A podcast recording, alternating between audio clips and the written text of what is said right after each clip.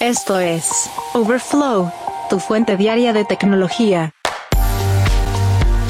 ¿Qué tal? Hoy es jueves 12 de octubre del 2023 y estas son las noticias que debes saber del mundo de la tecnología. ¿Qué tan lejos estamos de los teléfonos inteligentes con pantallas autocurativas? Adobe presenta un símbolo especial para marcar el contenido generado por inteligencia artificial y te contamos todo lo que ocurre en México con el bloqueo a teléfonos obtenidos en el mercado gris.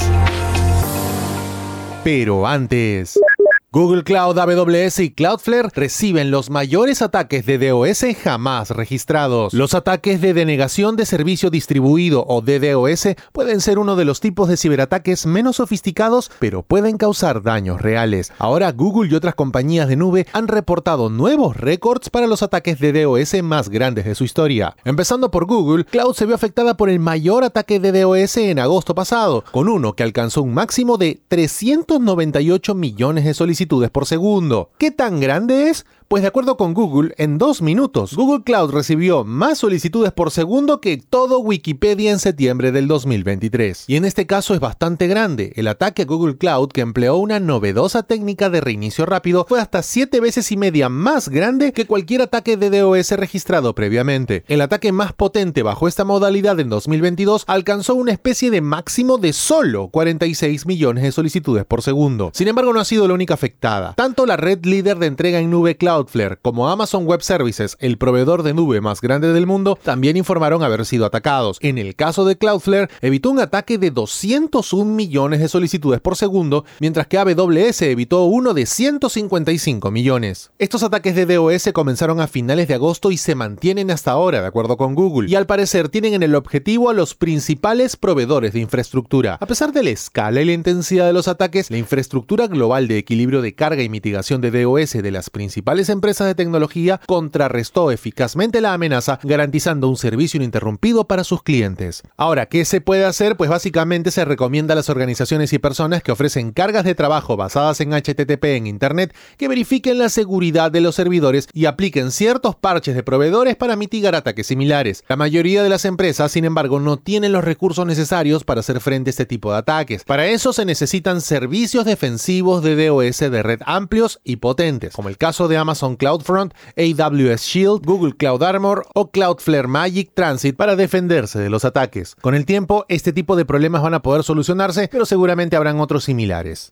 El Snapdragon Summit anual de Qualcomm ya está muy cerca y la empresa parece lista para compartir más sobre sus procesadores ARM de próxima generación para PC, los que vienen planeando hace bastante tiempo. Sin embargo, la compañía no ha dado mucho detalle, pero recientemente se supo un nombre. Snapdragon X llegará en 2024 y es posible que finalmente haga para las PCs con Windows con tecnología ARM lo que los chips Apple Silicon hacen para Mac desde hace unos años. Como sabes, Qualcomm ha venido trabajando en chips para PC durante años y el más reciente de ellos ha sido el Snapdragon 8CX generación 3. El tema está en que estos chips nunca han sido lo suficientemente rápidos como para desafiar a Intel o AMD en las computadoras portátiles convencionales, y cualquier déficit de rendimiento es especialmente notable porque muchas personas ejecutan al menos algunas aplicaciones diseñadas para la versión x86 de Windows, código que debe traducirse sobre la marcha para los procesadores ARM. Entonces, ¿por qué Snapdragon X sería diferente? Esto se debe a que estos eran los primeros chips que nacen de la adquisición de Nubia por parte de Qualcomm. Esta empresa contaba con mucho personal clave en la operación de fabricación de chips de Apple, el equipo que ya ha hecho historia al diseñar el Apple M1 y sus derivados. En el interín, Apple demandó al cofundador de Nubia y actual vicepresidente senior de ingeniería de Qualcomm, Gerard Williams, por cazar furtivamente empleados de Apple, aunque la compañía retiró la demanda sin comentarios a principio de este año. El cambio más significativo con respecto a los chips Qualcomm actuales será una arquitectura de CPU llamada Orion, el primer diseño de CPU ARM totalmente personalizado de Qualcomm desde los originales Creo en 2015. Todas las versiones posteriores a Creo desde 2016 hasta ahora han sido versiones modificadas de procesadores ARM Cortex disponibles en el mercado en lugar de diseños totalmente personalizados. Y ya como hemos visto en el M1 y en el M2 de Apple, el uso de un diseño personalizado con el mismo conjunto de instrucciones ARM brinda a los diseñadores de chips la oportunidad de mejorar el rendimiento para las cargas de trabajo diarias y al mismo tiempo mantener un uso de energía y una duración de batería impresionantes. Aparte de Orion, el Snapdragon iPhone X parece una actualización sencilla del 8CX generación 3. También incluirá núcleos de GPU y una unidad de procesamiento neuronal que acelera la inteligencia artificial y es muy probable que continúe incluyendo un modem 5G capitalizando el dominio de Qualcomm en la conectividad celular. Incluso las empresas con mucho dinero como Apple no han podido evitar el uso de modems de Qualcomm en sus teléfonos. Frente a la enorme ola de pésimo contenido desarrollado por inteligencia artificial, Adobe y otras empresas han presentado un nuevo símbolo para etiquetar imágenes creadas con inteligencia artificial, informando a los espectadores que no todo es lo que parece. El símbolo ha sido denominado credencial de contenido y fue presentado por la Coalición para la Procedencia y Autenticidad del Contenido, C2PA, en colaboración con Adobe, Microsoft, Nikon, Leica, Camera Beats, Trupic y Publicis Group. De acuerdo con The Verge, el icono se puede agregar a imágenes generadas por inteligencia artificial creadas con software como Adobe Photoshop y Microsoft Bing Image Generator. Más específicamente, los usuarios pueden agregar la credencial de contenido a los metadatos de imágenes, videos y archivos PDF para indicarles a quienes consumen un archivo que la IA participó en su nacimiento. El icono también se adjuntará al historial de edición de archivo, etiquetándolo permanentemente como contenido creado por IA. De acuerdo con la entidad C2PA, los creadores de contenido pueden optar por adjuntar estas credenciales a lo que acaban de hacer y además incluir cosas como si se utilizó inteligencia artificial o no. Una vez que el contenido esté disponible, cualquiera puede ver las credenciales haciendo clic en el pin, revelando la información más relevante directamente en contexto. Cuando haces clic en la credencial de contenido, podrás ver quién hizo la imagen, qué software de IA se utilizó para crearla y la fecha en que se emitió el icono. Al mismo tiempo, C2PA ha lanzado una función de verificación donde los usuarios pueden cargar una imagen etiquetada con una credencial de contenido y ver el historial de edición completo de esa imagen hasta el momento en que se otorgó el Es innegable que el icono es un paso en la dirección correcta para una industria tecnológica libre que está tratando de imponer inteligencia artificial en cada faceta de nuestras vidas. Seguramente pronto, el símbolo de la IA podría abundar en futuras iteraciones de Internet de la misma manera en que la etiqueta Creative Commons despegó a principios de la década del 2000. Y los teléfonos inteligentes con pantallas capaces de repararse a sí mismos podrían empezar a llegar al mercado en 2028, de acuerdo con la analista CCS Insight. En su resumen de predicciones de alta tecnología para 2024 y más allá, CCS dijo que espera que los fabricantes de teléfonos inteligentes comiencen a producir teléfonos con pantallas autocurativas dentro de 5 años. La forma en que esto podría funcionar es incorporando un nano recubrimiento en la superficie de la pantalla que si se raya, crea un nuevo material que reacciona cuando se expone al aire y rellena la Las empresas ya llevan varios años hablando de tecnología de visualización de teléfonos inteligentes que se puede reparar por sí sola. Por ejemplo, LG, el gigante de electrónica de consumo en Corea del Sur, promocionaba la tecnología de autorreparación en sus teléfonos inteligentes ya en 2013. La compañía lanzó un teléfono inteligente llamado G-Flex que presentaba una pantalla curva vertical y un revestimiento autorreparable en la parte posterior. Otros fabricantes han promocionado materiales de autocuración en los teléfonos inteligentes. En el 2017, Motorola presentó una patente para una pantalla hecha de un polímero con memoria de forma, que cuando se agrieta se repara a sí misma. La idea es que cuando se aplica calor al material, sane las grietas. Mientras tanto, Apple también obtuvo una patente para un iPhone plegable con una cubierta de pantalla que se arreglaría sola cuando se dañara. Aún así, la tecnología aún no se ha encontrado en un teléfono comercialmente exitoso y existen algunas barreras para lanzar este tipo de teléfonos a gran escala. Por un lado, las empresas requieren mucha inversión en investigación y desarrollo para garantizar que puedan identificar innovaciones en las pantallas de los teléfonos inteligentes. Además, se requiere dinero para comercializar y vender los teléfonos en grandes volúmenes y garantizar que los consumidores estén informados adecuadamente sobre qué nivel de daño en los teléfonos se puede reparar sin ninguna intervención manual. Tras la pausa, ¿qué está pasando en México con los teléfonos comprados en el mercado gris? Overflow, tu fuente diaria de tecnología. Cuando hablamos del mercado gris o de importaciones paralelas, hablamos de equipos que no han sido certificados para funcionar en un país. Lo último que sabemos aquí en el Perú es que aduanas está reteniendo equipos iPhone que no han sido homologados para que puedan funcionar sin problemas en el Perú. En México, el tema va por otro lado, y lo que han decidido las marcas es básicamente bloquear los teléfonos que no han sido homologados en el país y que no presentan una etiqueta con la nomenclatura NOM o normas oficiales mexicanas.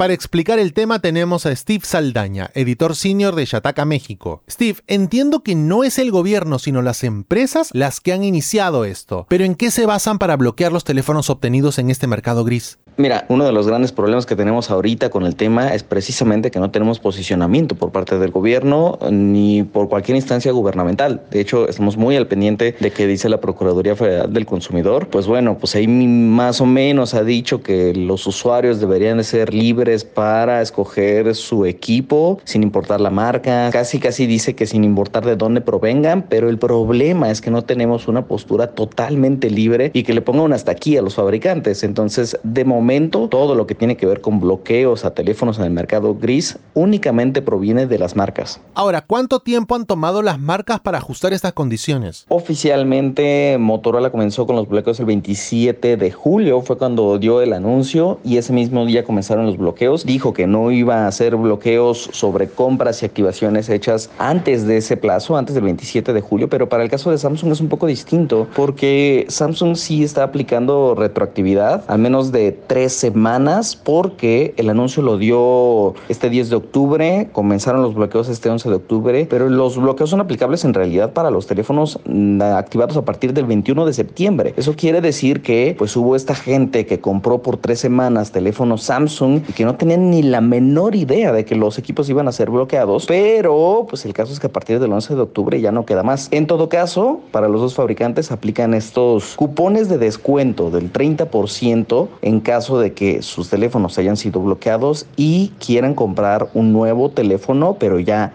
directamente con la marca. Es evidente que esto tiene varios impactos, pero me preocupa mucho cómo ha reaccionado el usuario mexicano. ¿Cuál ha sido su reacción luego de esto? Pues mira, yo la verdad es que puedo hablar solamente por mí y por los reportes que he recibido en las últimas, en los últimos dos, tres meses he platicado, he platicado, he recibido correos de, no sé, quizás 200 usuarios o un poco más y he visto sobre todo pues, la inconformidad en redes sociales, en foros, en lo que nos cuentan los usuarios de Shataka. El ánimo general es de inconformidad conformidad, es de queja, es mucho de demanda sobre en qué momento la Procuraduría Federal del Consumidor en México va a tomar medidas al respecto y mucha gente amenazando a las marcas sobre que en este momento dejarán de comprarles directamente y pasarán, yo que sé, a Oppo, porque en este momento todavía no ha hecho los bloqueos, a Apple, a Xiaomi, porque tampoco ha anunciado medidas por su cuenta. Es decir, yo sí veo una fuga de usuarios de las marcas que han anunciado bloqueos, pero también me pregunto si quizás sean en realidad más bien usuarios que están muy familiarizados con la fuente tecnológica, que es el tipo de usuarios con el que platico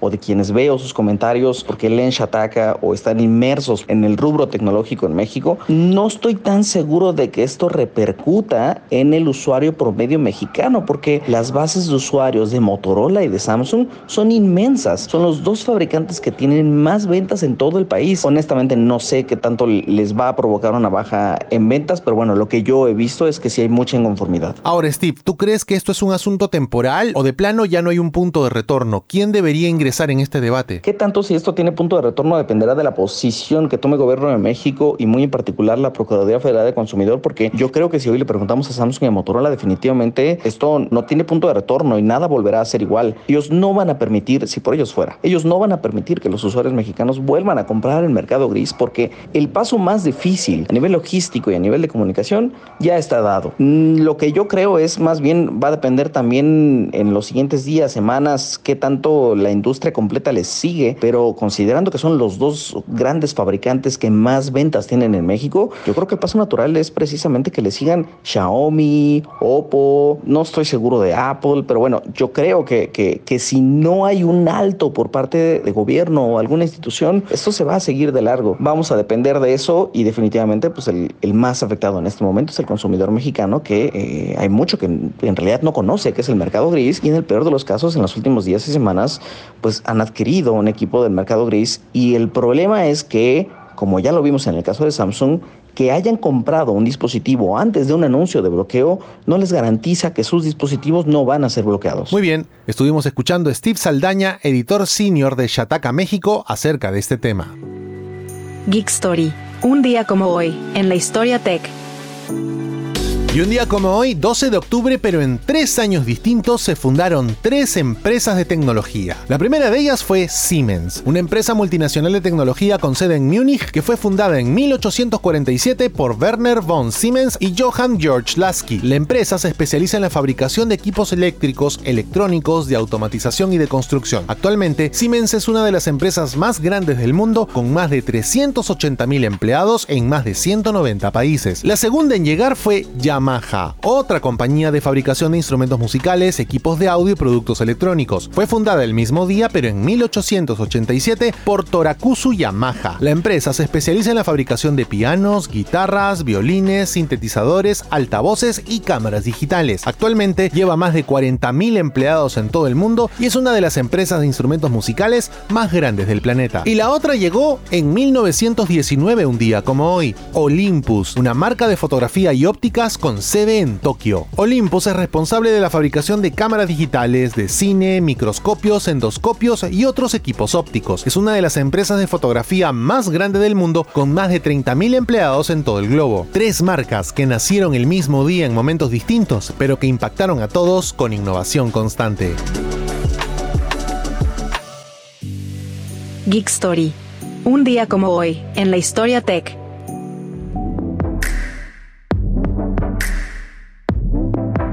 Hasta aquí la edición de Overflow de hoy, jueves 12 de octubre del 2023. Muchas gracias por acompañarnos. Recuerda suscribirte a este podcast para que a diario recibas notificaciones sobre las noticias tecnológicas más importantes del mundo. Gracias por escuchar a Overflow. Suscríbete para novedades diarias.